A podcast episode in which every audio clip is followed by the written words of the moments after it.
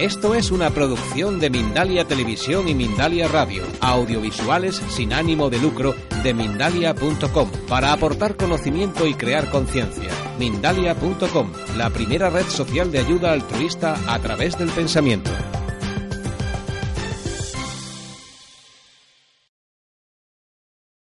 Empiezo presentándome.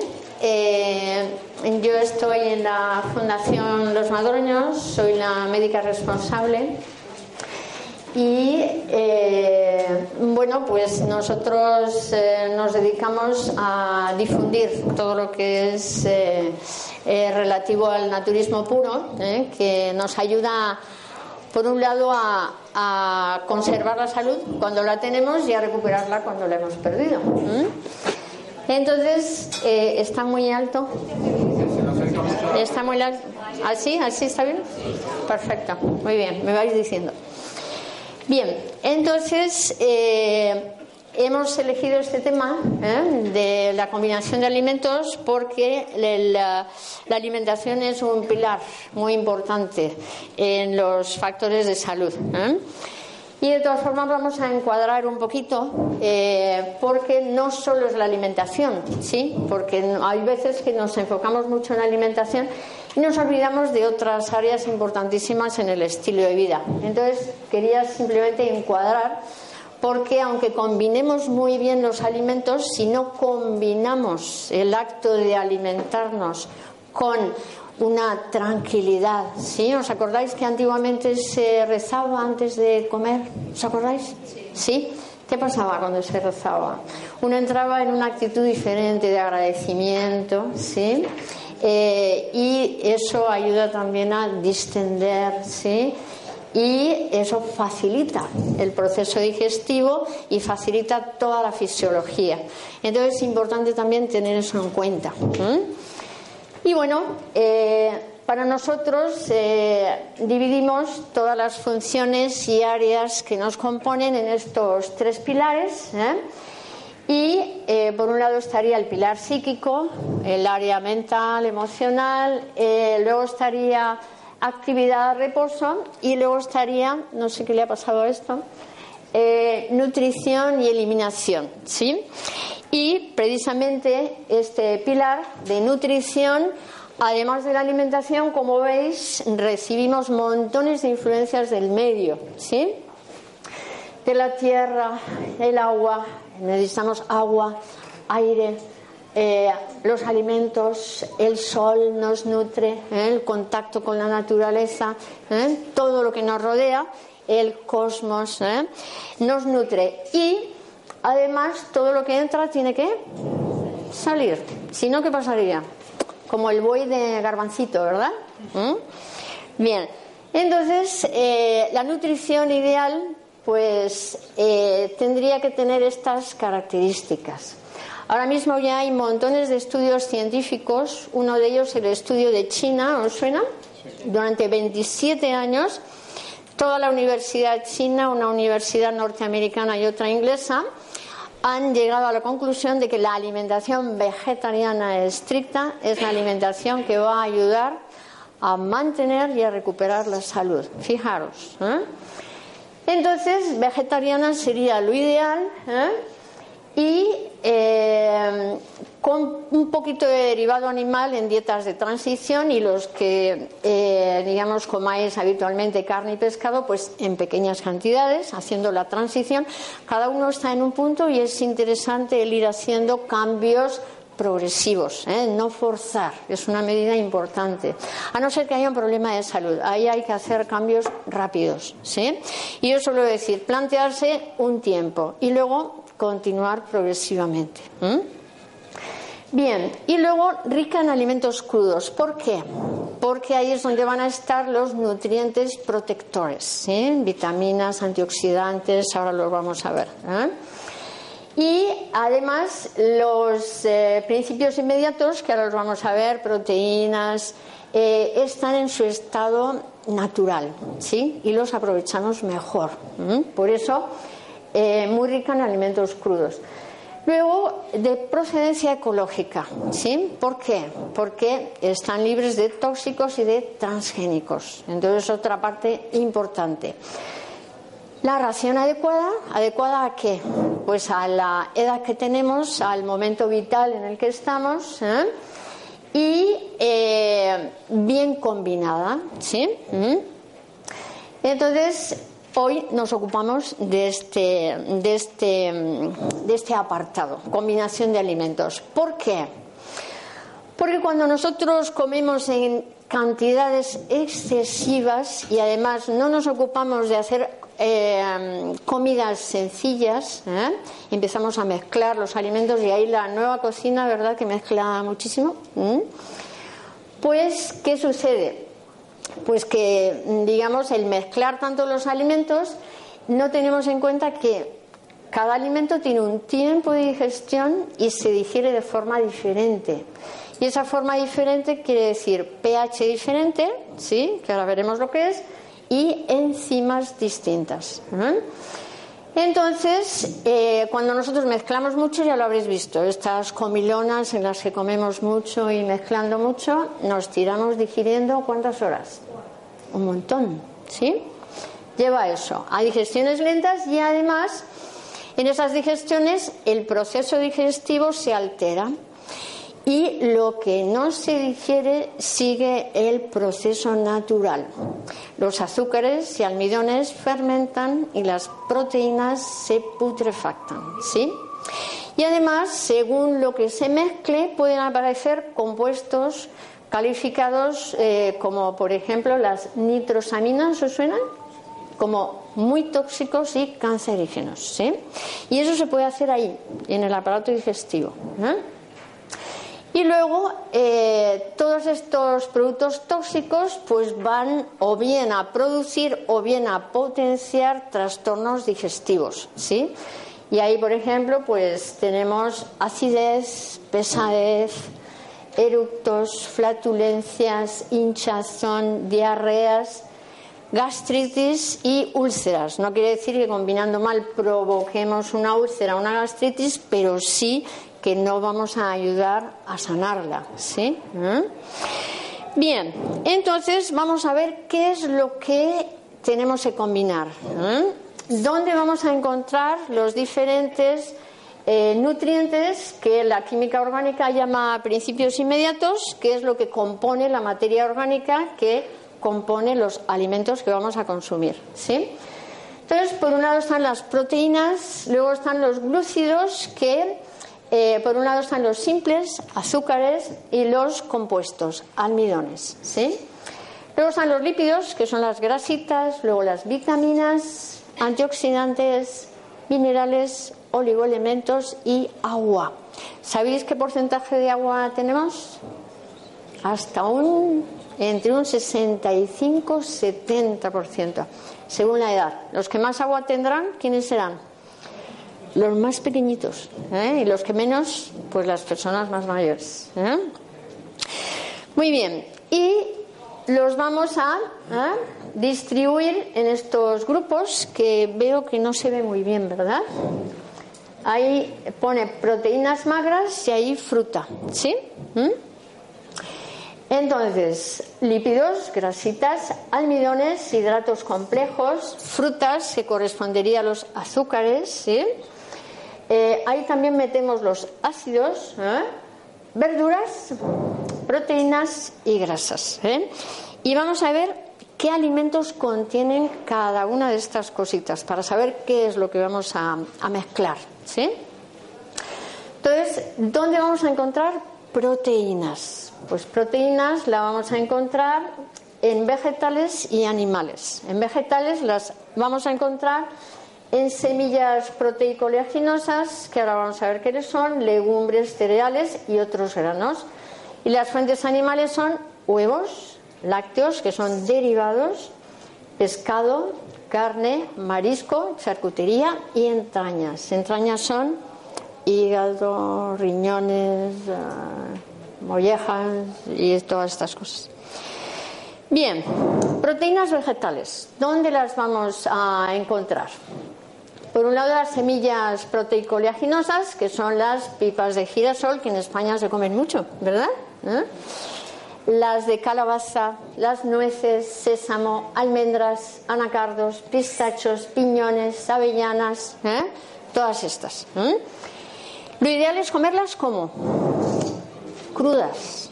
¿Por qué? Porque así la proteína va a estar en su estado natural y la vamos a aprovechar mucho más. Y las grasitas también. Las grasas se alteran con el calor, igual que la proteína. Legumbres, ahí ya tenemos que cocinar, ¿sí? La legumbre, a no ser que la germinemos, que entonces también se podría comer en pequeñas proporciones cruda, ¿sí? Pero no mucha. ¿eh? Yo lo de la legumbre cruda, tampoco. Y ahí serían las lentejas, guisantes, garbanzos, judías, todas las familias de las judías. ¿Os suena la soja verde? No es soja, es judía mungo, ¿eh? por eso os la pongo ahí. Luego están las habas secas, los guisantes también secos, los frescos entrarían en la categoría de verdura. ¿eh? Luego estarían las almortas, ¿os suenan? Sí. ¿Sí? ¿Eh? Con ellas se hacen las gachas, ¿eh? con la harina de almortas. Los altramuses, ¿os suenan? Los tramusos ¿eh? y la soja. Y luego los cereales, que tienen una menor proporción de proteína que tanto legumbre como el cereal es incompleta. ¿sí? No nos vamos a meter ahí porque si no nos vamos de la charla. Es que tendría que haber más información. Entonces, arroz, maíz, mijo y tef no tienen gluten. ¿Os suena el gluten? Hay muchas personas que tienen intolerancia y alergia al gluten. ¿eh? Eh, es un cereal, eh, yo precisamente lo he conocido hace muy poco, es un cereal africano, que tampoco tiene gluten, entonces está utilizando también en la alimentación de celíacos. Luego está el trigo, por aquí en la feria hay, hay una, un stand que tiene leche de, de TIF. Luego está el trigo, la espelta y el camut son variedades de trigo. ¿eh? O sea que también son trigo y también tienen eh, gluten, centeno, avena y cebada. ¿eh? Y luego están estos otros granos, quinoa, amaranto y trigo sarraceno, que no son cereales y que tienen proteína completa y en un porcentaje un poquito mayor. Son muy buenos granos para consumir. Y no tienen gluten tampoco. Bien, ¿dónde vamos a encontrar los azúcares? En las frutas. son los azúcares ideales a consumir porque van acompañados de vitaminas, minerales, oligoelementos, antioxidantes, aporrillo, ¿sí? ¿Eh? Entonces es el azúcar ideal a consumir. Nosotros endulzamos con frutas secas. ¿eh? Se pueden batir, se ponen a remojo, se hidratan, se baten. ¿eh? Y luego estas otras fuentes que nosotros recomendamos, pues consumir lo mínimo posible. Miel, melaza de cañas, sabias, ¿eh? de arce o de palma, azúcares morenos y luego ya los refinados, pues sabéis que desmineralizan, acidifican el cuerpo. ¿eh? Bien, las frutas son alcalinizantes, el azúcar eh, es sobre todo el refinado acidificante. Tubérculos patatas, batatas, boniatos, eh, agua turma, chufa de la horchata, salsifí que se come mucho en Europa, mandioca, ñame yuca, estos son tropicales, ¿eh? son tropicales. Luego están los cereales que tienen un mayor porcentaje de almidón, ¿sí? Y proteína poquito. Las legumbres tienen bastante almidón, bastante proteína. ¿eh? Tiene de las dos cosas bastante, que ya las hemos enumerado.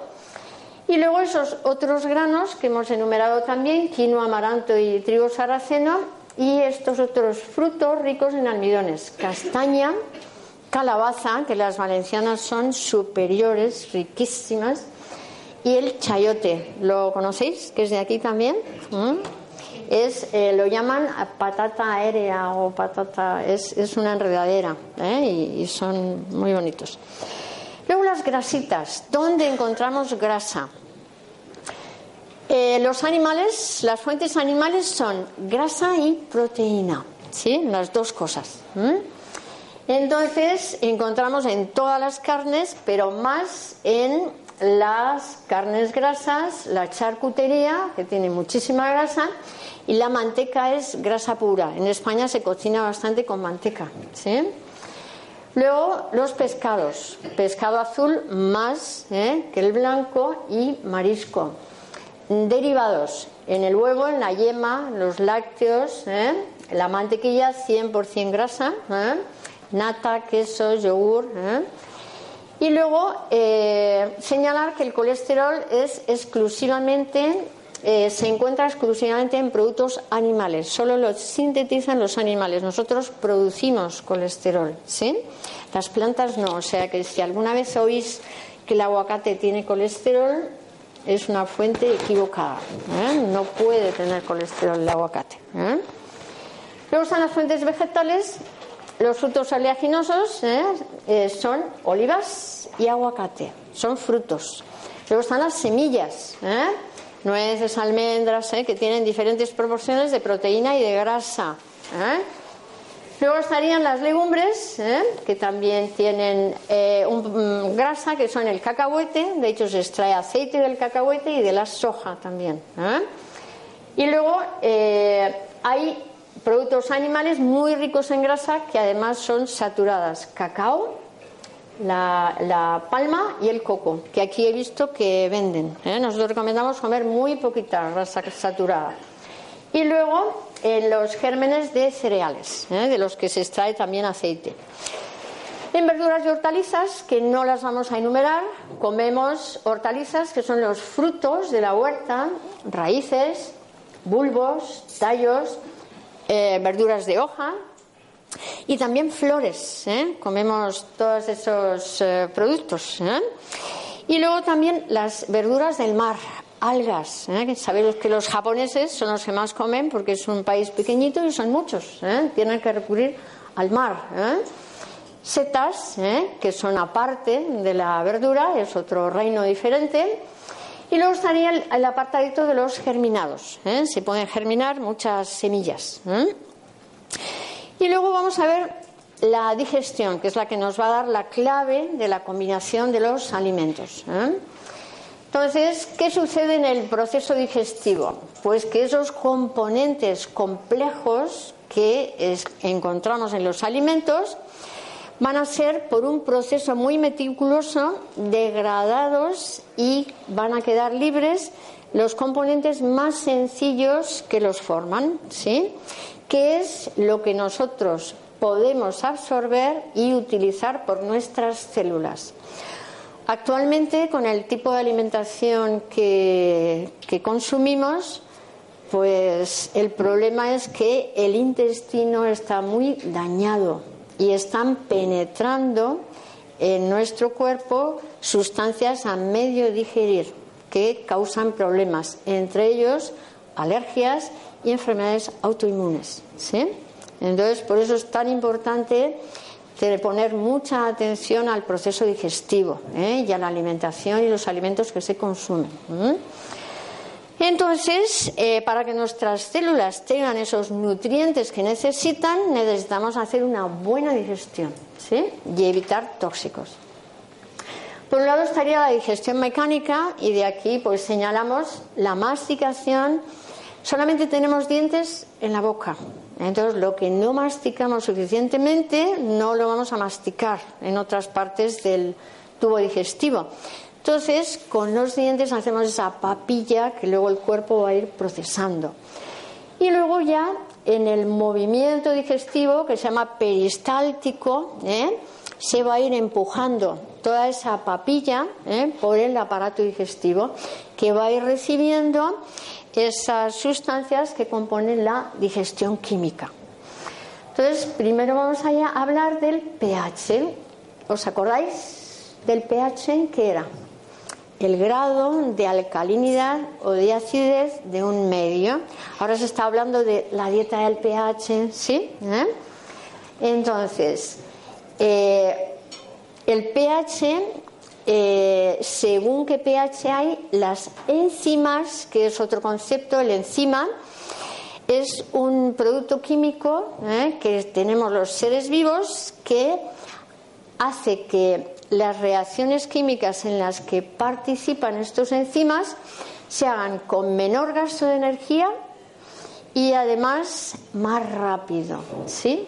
Nosotros hacemos operaciones químicas, pero vamos, no os podéis imaginar, ¿eh? en cada segundo. Entonces, esos enzimas son los que favorecen todas esas reacciones químicas y en el proceso digestivo, para que los almidones se puedan digerir, que empieza su digestión en la boca, en la saliva ya hay una enzima que se llama amilasa salivar, ¿sí? Pero para que la amilasa salivar trabaje, necesita que el pH del medio en el que está sea alcalino, ¿sí? Entonces, ¿qué digiere la amilasa salivar? los almidones de cereales, legumbres, ¿sí? ¿Eh? castañas. Bien, después eh, en el estómago, eh, cuando aparecen proteínas en esa papilla digestiva, y el, el, estómago detecta un porcentaje, digamos, las proteínas porque están en un porcentaje alto, entonces, eh, para que empiece a trabajar el enzima que las va a digerir, que empieza su digestión, que es la pepsina, produce un ácido, el ácido clorhídrico, ¿sí? que es el que le va a ayudar a esa pepsina a realizar esa digestión. Entonces, en el estómago, con las proteínas, el pH se vuelve ácido. Y luego ya cuando va pasando la papilla al intestino delgado, se vuelve a, producir un pH alcalino. Cuando no eh, se neutraliza el ácido del estómago, hay muchas personas que acaban desarrollando úlceras de duodeno, ¿sí? Y luego comentar que cuando nosotros tenemos así épocas de mucha tensión nerviosa, hay una mayor reproducción, una mayor producción de ácido en el estómago, ¿sí? Por eso tanta acidez cuando hay nervios. ¿Lo habéis experimentado algo? ¿Verdad? Que todo se vuelve ácido. ¿Por qué?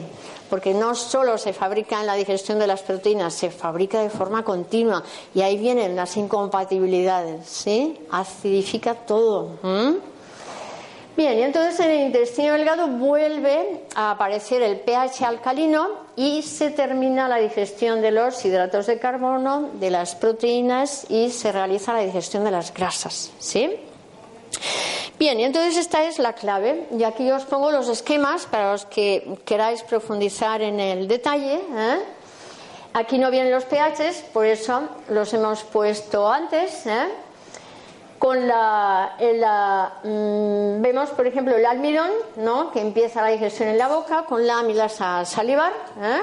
que se llama tialina tiene nombre propio y todo entonces empieza a romperse ¿eh? la gran molécula de almidón y se forman maltosas ¿sí? son moléculas más cortas ¿sí? entonces eh, en el estómago se sigue digiriendo con ese amilasa salivar y poco a poco pasa al intestino delgado y ahí el páncreas ¿eh? produce amilasa pancreática cuando ya pasa al duodeno, primer tramo del intestino delgado. Y siguen rompiéndose las moléculas de almidón que, no se, que seguían enteras y se siguen formando maltosas, ¿sí? Y bueno, y esas maltosas, que son disacaridasas, con la maltasa que produce el jugo intestinal, ya van dejando libres las glucosas que forman las maltosas. ¿De acuerdo? Y queda la glucosita libre. ¿La veis ahí? ¿Mm? Y luego vamos a ver la digestión de los azúcares. ¿sí? Los azúcares dobles, por ejemplo, sacarosa o lactosa. Lactosa es el azúcar de la leche, que es una glucosa y una galactosa, dos azúcares simples. ¿eh?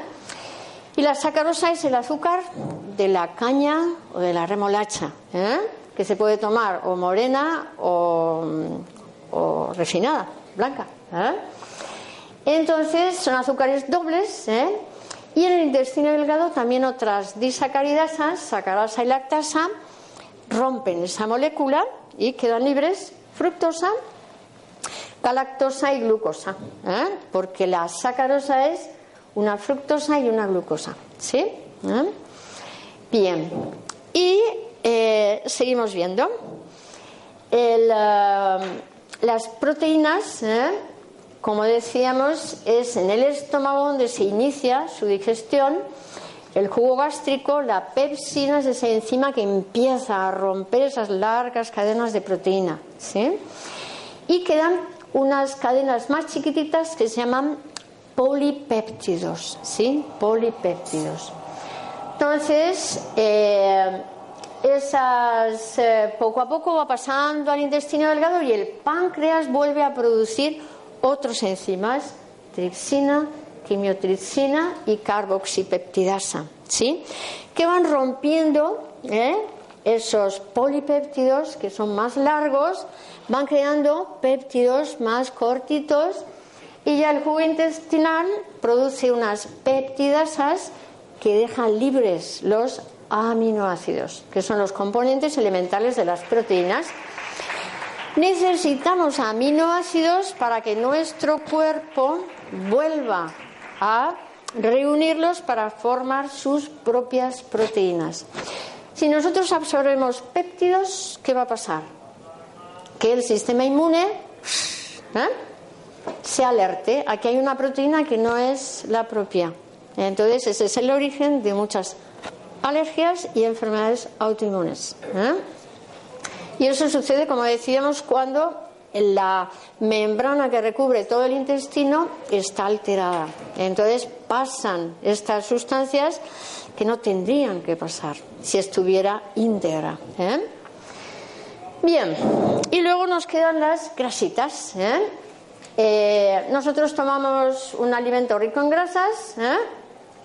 El colesterol simplemente se van fraccionando las grandes, digamos, eh, gotas o cantidades de colesterol y se va fraccionando, fraccionando. Pero el triglicérido sí que hace un proceso de digestión porque es una molécula más compleja y entonces tiene que llegar hasta el intestino delgado, atravesar eh, el estómago, llegar al intestino delgado y ahí es cuando llega, se produce una respuesta en la vesícula biliar y aparece bilis en el intestino. La bilis tiene un efecto parecido al detergente, ¿sí? ¿Os acordáis que mm, nuestras abuelas o bisabuelas, y todavía hay personas que lo hacen, o hay personas que lo empiezan a hacer otra vez, a utilizar grasas ¿eh? de desecho para hacer jabón, ¿sí? Pues es lo mismo. El cuerpo, esa bilis en la que elimina ¿eh? también eh, grasas, eh, la utiliza como detergente para emulsionar y convertir esas grandes moléculas de grasa en microgotitas para que puedan actuar las enzimas lipasa que produce el jugo pancreático y el intestinal que puedan actuar sobre esas eh, grasitas. ¿eh? Y entonces digieren cómo rompiendo los enlaces entre el glicerol, ¿eh? que es un alcohol que se une a tres ácidos grasos. ¿sí? Entonces ahí se rompe, queda libre y se absorbe. Y nosotros ahí ya, pues nuestras células hacen sus procesos. Bien, y em, otra cosa a tener en cuenta, como decíamos antes, tiempos digestivos. ¿sí? Eh, los tiempos que tardan los diferentes alimentos en completar su digestión. Azúcares simples, ¿dónde están? Frutas, ¿sí? Porque ya decíamos, sacarosa ya es doble, ¿sí? La miel, por ejemplo, tiene bastante sacarosa, ¿eh? Tiene más sacarosa. Eh, las frutas que tienen o glucosa o fructosa, fundamentalmente fructosa, muchas, eh, digamos, tienen un tránsito por esta primera porción del intestino ligero, ¿sí? Y luego ya la absorción, como son ricas en fibra, también se toma su tiempo. No es lo mismo que el azúcar refinado, que se absorbe rapidísimo, que tiene un nivel glucémico altísimo. Por eso sobre todo las personas que tienen problemas con el eh, azúcar, ¿eh? con el metabolismo del azúcar, tienen que comer las frutas enteras, no zumos, ¿sí?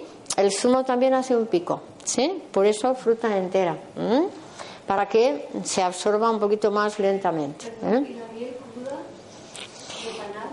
La miel, eh, digamos, de panal le estás comiendo con la cera, sí, claro pero, pero vamos, eh, tiene un índice glicémico alto, elevado. Sí, sí, sí. Bien, entonces eh, los azúcares dobles tardan poquito más, poquito más, porque es una digestión muy rápida. Y luego están los almidones o glúcidos complejos que vienen a tardar una cantidad media, pues una media de dos horas, ¿sí? Las proteínas, de una a cuatro. ¿Qué proteínas tardarán una hora? Pues unas proteínas ligeras. Por ejemplo, los cultivos lácteos o cultivos de soja, o ahora están haciendo cultivos de todo. En, la biocultura pasada había un stand donde tenían pues un uh, cultivo de, horchata, ¿sí? Había así, pues horchata acidificada. ¿eh? Entonces, eh, los derivados lácteos, como decíamos, ¿eh? y los eh, derivados de soja o así derivados vegetales que son ligeros, pues una horita tardarán más o menos, un tiempo corto. Pero a medida que son proteínas ligadas con grasa, y decíamos proteínas animales, ¿sí?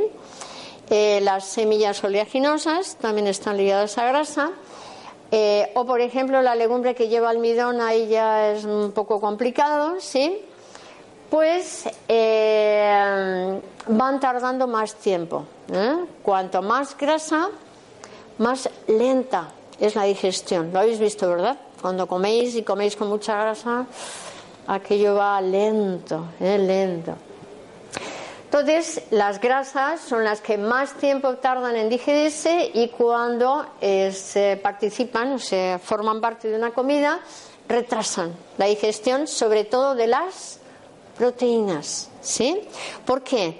Habéis visto que los recipientes de grasa eh, se, se, ponen pegajosos, ¿sí? Que la grasita que, que va quedando ahí en la boca va cayendo y recubre el recipiente y es muy difícil lavar una aceitera porque cubre las paredes. Pues en nuestro cuerpo igual, ¿sí? Recubre el aparato, el, estómago y entonces ahí dificulta que el estómago tome contacto con la proteína. Entonces retrasa la digestión de las proteínas, ¿sí? ¿Mm?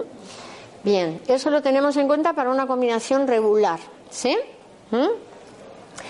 Bien, y luego eh, las verduras, igual que las frutas, son agua, fibra, minerales, vitaminas, antioxidantes, oligoelementos, ¿sí?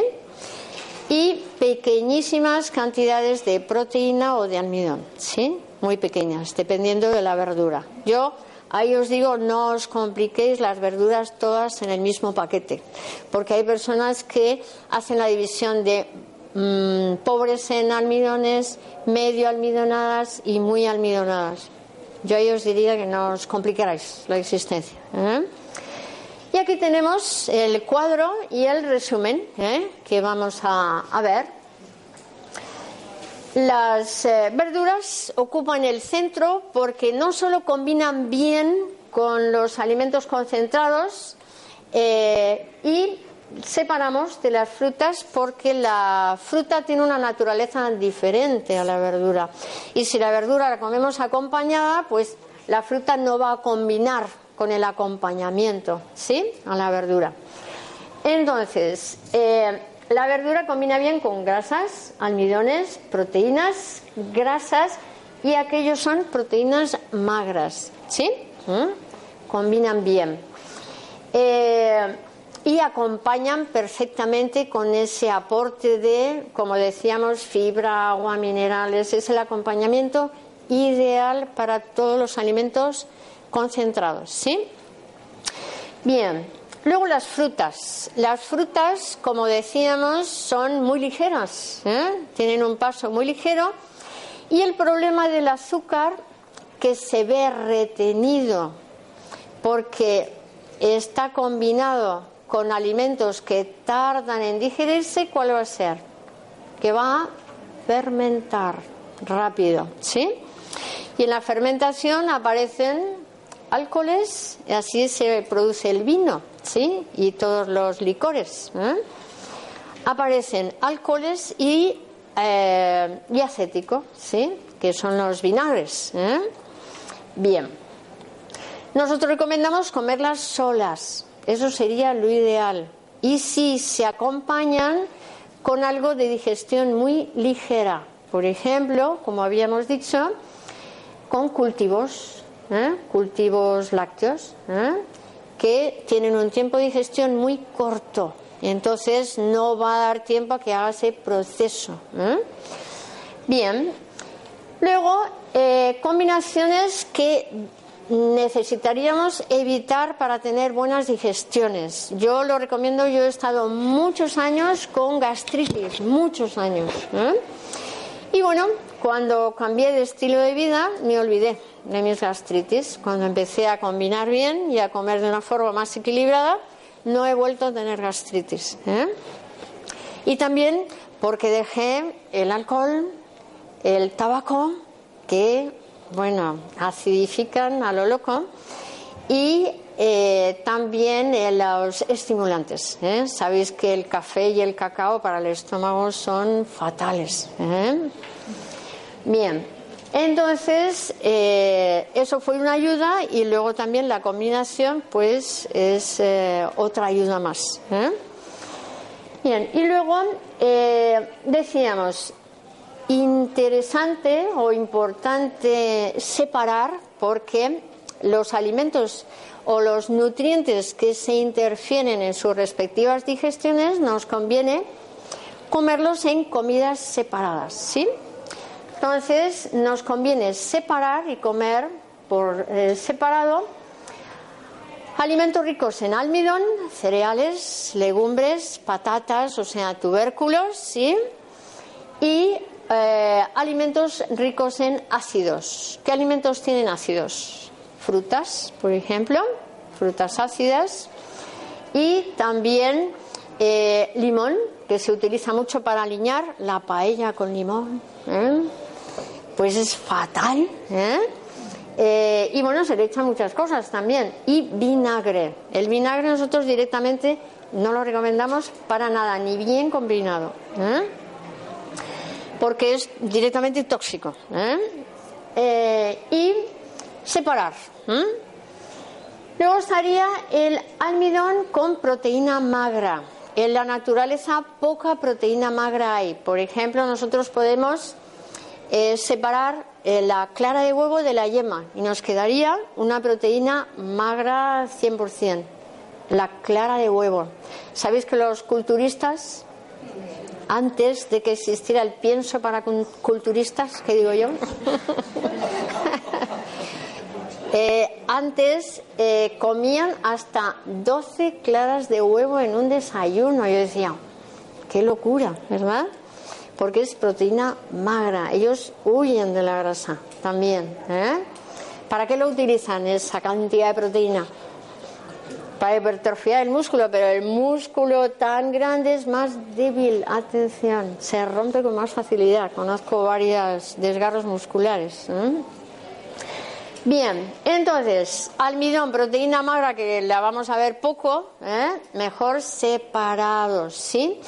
Sin embargo, el almidón lo vemos en las combinaciones neutras, almidón y proteína grasa, que son las otras, sería una combinación regular, ¿sí? Por ejemplo, se utiliza mucho en los países que tienen la alimentación base vegetariana, igual que almidón y legumbre, que tiene mucha más almidón y poca proteína, la legumbre también. Tiene eh, perdón, tiene más proteína que el cereal, pero es una combinación parecida. ¿eh? Entonces, eh, por ejemplo, pues el arroz con anacardos o el arroz con piñones, ¿sí? Ellos lo combinan bastante. y luego, por ejemplo, la comida italiana, ¿qué es? Pasta con queso y tomate fatal. tomate es ácido. Bien, entonces esa, esa combinación, ¿eh? muchas personas me preguntan, ¿y el pan tumaca? ¿Qué pasa? Pues el pan tumaca tradicionalmente con qué se ha hecho? Con tomates hipermaduros, tomates de colgar que tienen prácticamente nada de ácido y maduro menos todavía, ¿sí? Entonces, ahí pues prácticamente no hay ácido. Entonces a los que tengáis adicción al pantumaca, ¿eh? si no tenéis problemas digestivos, os lo podéis permitir. Cuando hay problemas digestivos, yo ahí digo ortodoxia. La combinación estricta, ¿sí? ¿Eh? Bien. Eso sería almidón ácido, sería el pantumaca. ¿eh? eh con eh, tomates que no son tan maduros. Entonces, almidón, proteína, grasa, como decíamos, esa grasa que tiene esa proteína, pues retrasa que el estómago detecte la proteína y mientras el estómago se entera de que ahí hay proteínas, se ha ido digiriendo el almidón. ¿Sí? Por eso es una combinación regular. Nosotros usamos esa combinación regular cuando hay que meter más raciones de calorías y de proteínas. Por ejemplo, en niños, jóvenes o adultos que... Habéis visto, hay adultos que comen y comen y, queman muchísimo. Pues en ellos usamos esa combinación regular. El adulto medio le recomendamos que si guarda las combinaciones mejor. ¿eh? Sabéis que hay muchas eh, dietas, que una que la llaman disociada, nosotros llamamos asociada, se basa en estas combinaciones de alimentos. ¿eh? Bien. Y luego estaría el almidón, fruta o azúcares, ¿sí? El pan con mermelada, pan con miel, ¿sí? Son malas combinaciones. Hay las personas que están delicadas no pueden ni verlo porque lo dicen es que yo lo tomo y bueno enseguida tengo ácido ¿eh? entonces es por eso ¿eh? porque enseguida fermenta ¿eh? ese ácido y si fermenta el almidón ya es una cantidad de ácido espantosa entonces almidón y fruta como veis ni se tocan sí mejor separados y bueno pues almidón grasa, pues lo mismo, es una combinación neutra o buena porque la, eh, grasa no va a dificultar la digestión del almidón, ¿sí? Entonces se puede combinar bien. Y ese es el resumen. Y aquí tenemos ejemplos. ¿eh? El régimen asociado, ¿eh? que os comentaba, llamamos nosotros, porque nosotros estamos en una línea que se llama higiene vital y que es, eh, podríamos definir como el naturismo puro. ¿eh? Y un biólogo que fue el que creó esta línea, llamado Herbert Shelton, pues él, eh, estudiando diferentes autores, pues fue el que empezó a, dar, a ver la importancia de estos procesos enzimáticos y de pH para, la, ah, para una buena digestión de los alimentos. Entonces empezó a elaborar y a experimentar con esas combinaciones. ¿eh? Régimen asociado, el desayuno, fruta, ideal. Aparte, esta dieta eh, lo que permite al ahorrar trabajo energético en el proceso digestivo, ¿cuál es?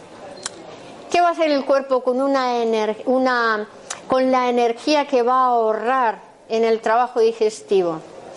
Llevarla a la eh, función que suele estar más eh, atrasada, que es la de la opuesta, eliminación, ¿sí? Desintoxicación, eliminación, limpieza. ¿eh?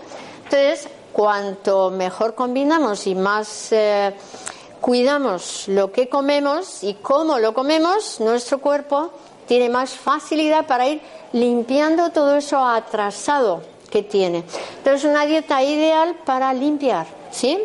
Para hacer ese proceso, profundizar en ese proceso de limpieza ¿eh? y regeneración. Desayuno, fruta, ¿sí? Media mañana, fruta, otra vez, ¿sí? Luego, comida. Primer plato, ensalada, buena ración de crudos. Habéis visto que desde hace unos años en la prensa viene, eh, viene apareciendo artículos que ponen alimentos que previenen el cáncer, alimentos que curan el cáncer. ¿Lo, lo vais viendo? ¿Y qué alimentos son? Vegetales y crudos. La mayoría son alimentos que se consumen crudos. ¿eh? Ensalada. Ensalada es 100% verdura, ¿sí? O germinados. ¿eh? Eh, porque hay muchos sitios que la ensalada que tiene jamón, eh, queso, atún, huevo y un poquito de lechuga, ¿sí? y salsa rosa, sí o sí, ¿verdad? ¿Eso es una ensalada? No. 100% verduras crudas. Luego estaría el segundo plato, ahí cocinamos ligeramente. Lo ideal es dente, ¿sí? Al dente, para intentar que conserven los, eh, los eh, minerales ¿eh? y cocinamos al vapor, por ejemplo, o al horno, para que conserven las sales. Recomendamos el mínimo de sal, sobre todo cuando hay problemas circulatorios, hipertensión, que cada vez hay más, ¿sí? Y turnar cereal integral o patata o legumbre y además podemos añadir algo de verduritas. Si queremos perder peso, más verduritas, menos concentrado. Si queremos mantener, ganar peso, un poquito más de concentrado o la dieta que viene a continuación. ¿eh? Cenas. Depende, invierno o verano. Más calentito invierno, más fresquito verano. ¿sí? Entonces, más ensalada en verano, ¿eh? Y en invierno, pues más sopitas, cremitas, ¿sí? De, verduritas, ¿eh? Y nosotros siempre, aunque sea invierno, comemos un poquito de ensalada. ¿eh? Nos gusta comer siempre algo de crudo en cada comida. Y luego ya, o bien semillas oleaginosas, o bien tofu, ¿sí? O bien o huevo o requesón, ¿sí? Pero en pequeñas cantidades. Y luego el, ah, el otro menú a alternar, fruta fresca, fruta seca, que en invierno podemos hacer una compota, ¿eh? también con las dos, y acompañado de un derivado o bien de vaca o bien de, soja, ¿sí? Por ejemplo, ¿eh? Y luego estaría, como decíamos, eh, el que necesite un poquito más de calorías, pues en una merienda ligera, pues podría tomar un poquito de fruta. Y los que necesitan más calorías, porque son más grandes y necesitan más o tienden a consumir mucho, estaría esta otra dieta en la que metemos un poquito más de proteína en el desayuno, por ejemplo, ¿sí? Eh, nosotros recomendamos comer, por ejemplo, primero la fruta y luego pasado pues media hora, tres cuartos de hora, comer pues un yogur, sí, con fruta seca o bien semillas oleaginosas, sí.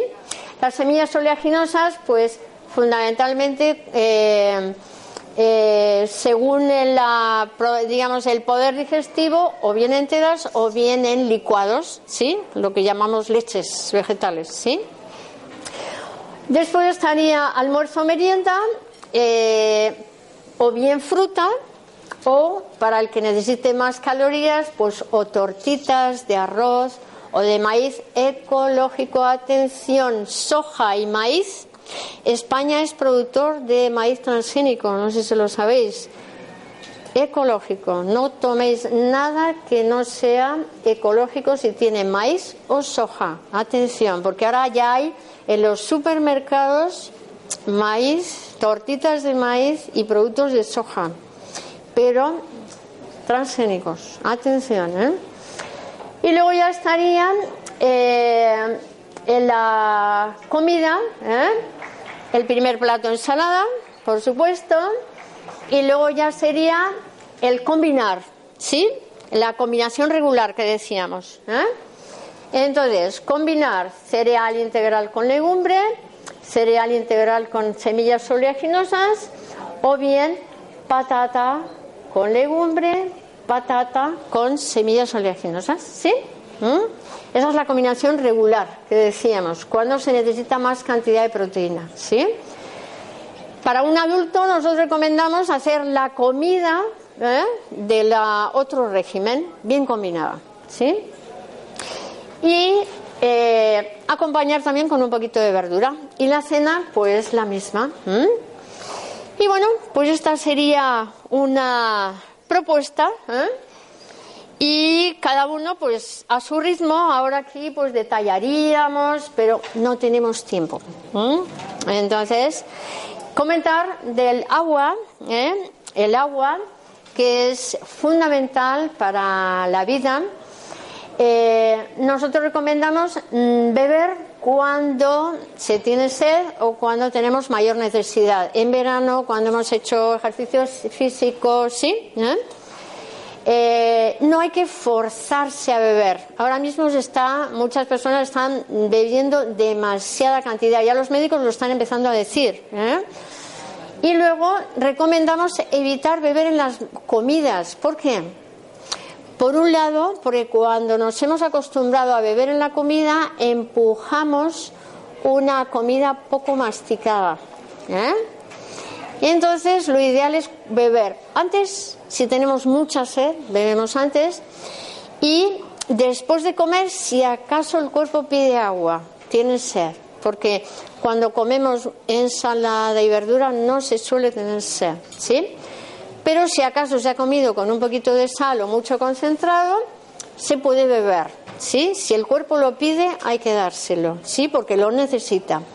Ahora, si nosotros eh, bebemos mucha agua para empujar una comida poco masticada, ¿qué va a suceder?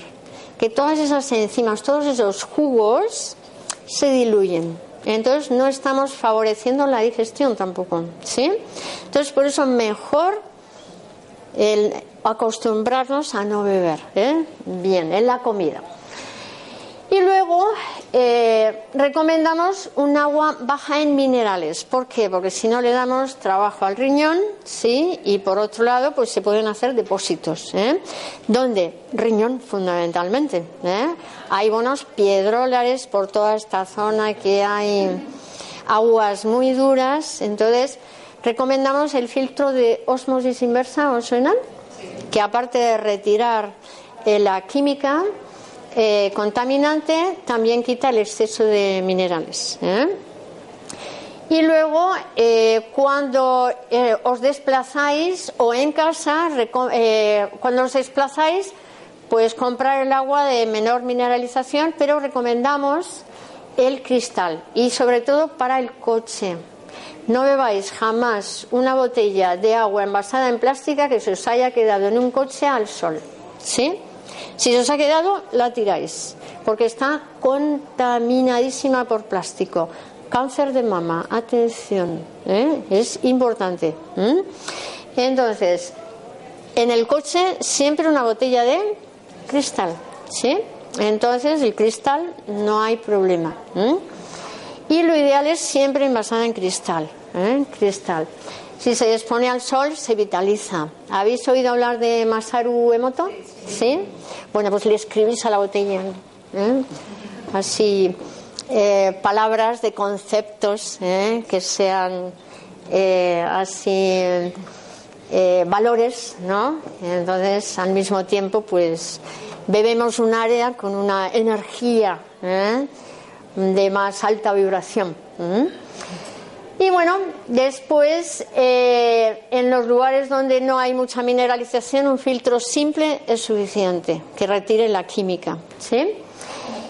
Eh, lugares, por ejemplo, el centro, Segovia, Madrid, el filtro simple es suficiente porque son aguas muy poco mineralizadas. ¿eh? Y luego ya estarían los zumos. ¿eh? Los zumos, pues eh, Eh, nosotros lo recomendamos para personas que tienen problemas mm, intestinales. Por ejemplo, una- un movimiento intestinal rápido, entonces eliminar fibra, ¿sí? Entonces la ensalada, por ejemplo, tomarla en zumo, ¿sí? Porque muchas personas no puedo tomar, bueno, te tomas en zumo, ¿sí? ¿Mm? Así toma los nutrientes y no la fibra que le aligera todavía más el tránsito intestinal. Batido eh, conserva la fibra. Entonces, cuando hay problemas de tránsito intestinal rápido, entonces zumo. Cuando es problema de masticación o la persona está muy débil y se eterniza masticando, entonces batido. ¿Sí? Según el problema, pues hacemos una cosa u otra. ¿eh? ¿Y alguna otra pregunta? Sí. Dime. El zumo de, de espinacas, de esas que venden en bolsa, Eh, nosotros recomendamos la espinaca ecológica. ¿Por qué? Porque la espinaca, eh, las verduras muy verdes tienden, eh, si no son ecológicas, retienen nitritos que se utilizan como abono. Entonces, si encima lo concentras en un zumo, todavía peor. Atención. No hace falta tomar zumo de tanta verdura verde. Habéis visto también hay puestos que tienen esos exprimidores manuales y habéis visto qué vasitos tienen micros, porque con un poquito es suficiente. Entonces, las nitrosaminas, si tú mezclas nitritos con proteínas, los aminas, aminas de los aminoácidos, si reaccionan con los nitritos, forman las nitrosaminas. Entonces, cuidado. ¿no? Nosotros recomendamos espinaca acelga solo ecológica también. ¿eh? Huerto en la terraza y en el balcón. ¿Sabéis que hay huertos verticales ahora? ¿Eh? Os ponéis ahí macetitas y jardineras y ahí pues los tomatitos, ¿eh? Esos cherry, eh, rúcula, canónigos, sí, cositas que crezcan rápido y las vais cogiendo. Y luego en la cocina un estante con bandejas de germinados, ¿sí? Bueno, pues nada, La presentación, sí. creo que la, la han grabado en vídeo, pero la Sí. presentación en PDF se puede conseguir. Eh, nosotros, sí, eh, si estáis interesados, eh, te- traigo aquí unos folletos. En nuestra web vamos a ir poquito a poco porque la estamos cambiando ahora, que la tenemos muy antigua. La estamos cambiando y poco a poco iremos metiendo información. Entonces, pues no os podemos decir cuándo, pero vamos a ir metiéndola. Entonces, si queréis coger la web, pues la tenéis aquí. Bueno, muchas gracias. ¿eh?